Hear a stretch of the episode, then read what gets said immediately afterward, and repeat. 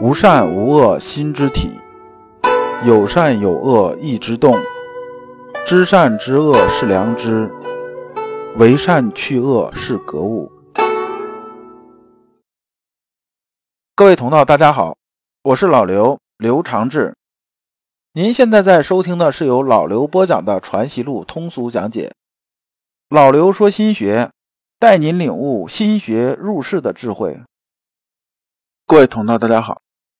今天我们继续讲解《传习录》，今天的题目是解析心意，对应的《传习录》章节是三零二、三零三。这个心意啊，不是连在一起读的，心呢是用引号引起来的。就是说呢，我心学里边的心究竟是个啥意思？咱今天要说一说。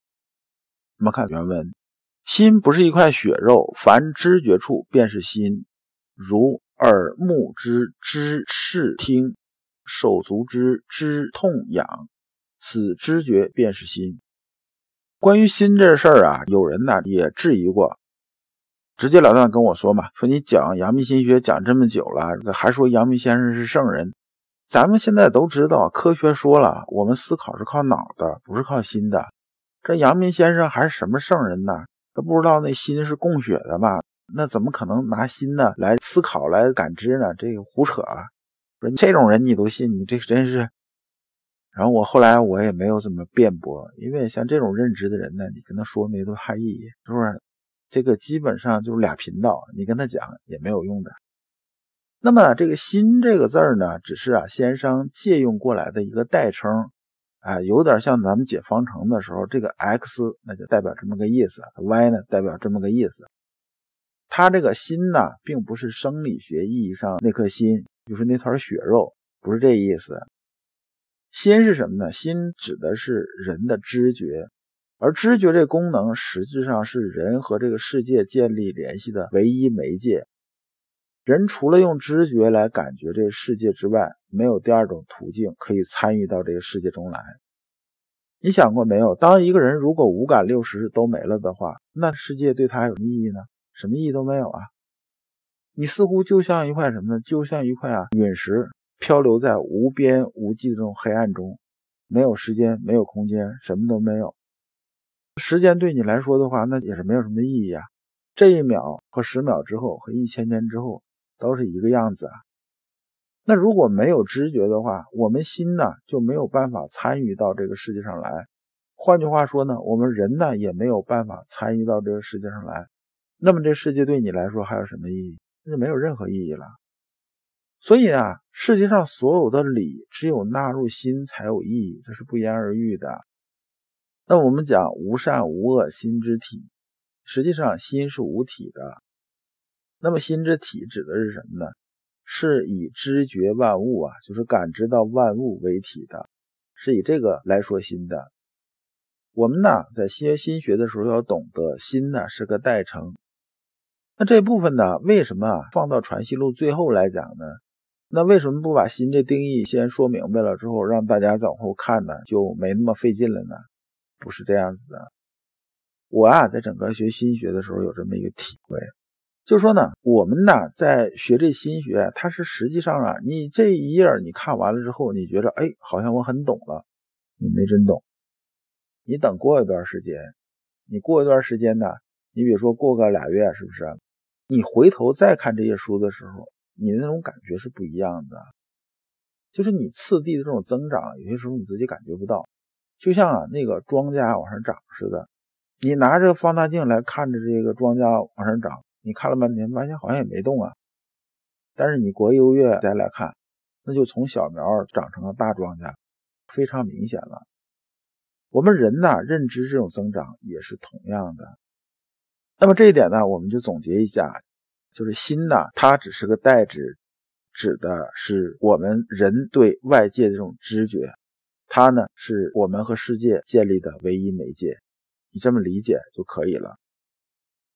三零三，乙方问曰：“先生之说格物，凡中庸之慎独及极易博约等说，皆为格物之事。”乙方啊，就是黄直黄乙方。黄以芳这人呢是比较善于归纳的一个人，他就问呢，他说：“先生啊，你说格物这事儿，那《中庸》里边讲那个慎独啊、极易啊、伯约啊，是不是都是格物呢？”先生说：“啊，不是这样子的。那我详细给你说一下。那啥是格物呢？那格物啊，是把心里边啊不正的东西扭正，也就是说呢，正其不正以归于正，是这样子的。慎独呢，是指什么呢？是指啊，在个人独知的情况下。”就是人所不知这种情况下，戒慎恐惧，让这个心呢符合天理。这两个概念呢，都是从意念发起之处做功夫。那么呢，它俩是可以画等号的。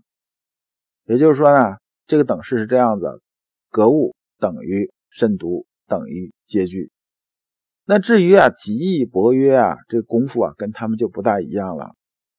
极易的意思，按照朱熹的解释是由言积善，盖欲世事结合于义也。什么意思呢？这积善呢，就有点像存钱。而说啊，我往银行里存钱，今天存一块，明天存一块，到年底之后一发现钱也不少，那么就积起来了。这怎么存呢？那肯定是啊，坚持着存呐，天天存呐。你不能说今天这个存五毛，明天存一块，后天存十块。大后天好吗？我在里边先拿二十出来啊！这不光这三天存这个没有存下，反而还倒扣了。说这就不叫积善了。积呢是指什么呢？是指不间断的一点点的往下积累。那么呢，这个极易的意思是说呢，说我们做一件事情符合意，做一件事情符合意，我们不间断的往起啊积，积来积去呢，我们最后啊就起到一什么作用呢？就是说，我们做的所行啊，都符合于义。所以啊，极义和格物之间的关系呢，极义是从宏观角度看格物，也就是说呢，极义呢是把每个格物啊放在一起。极义的概念就相当于啥？相当于存钱。格物呢，相当于啊有钱就存，就是每次存钱。那你说极义就是说存钱这件事说我这一年在存钱，你不能存一次吧？你存一次算什么存钱呢？对不对？你肯定是啊，经常来存，经常来存，意思呢就这么个意思，就是极易呢，就是不断的格物，不断的格物，就是格物加格物加格物加格物加格物，就格物成恩，大概是这么个意思。那么呢，博约这件事呢，就是博之以文，约之以礼啊，就是广泛的去涉猎，然后呢，取其精华呀，提纯，集数到哪儿呢？集数到符合天理啊这层面。从这个角度来说呢，极易和伯约啊意思是一样的。那么这个关系呢就这样子的，格物啊等于慎独，还等于什么呢？还等于借据。极易呢等于伯约。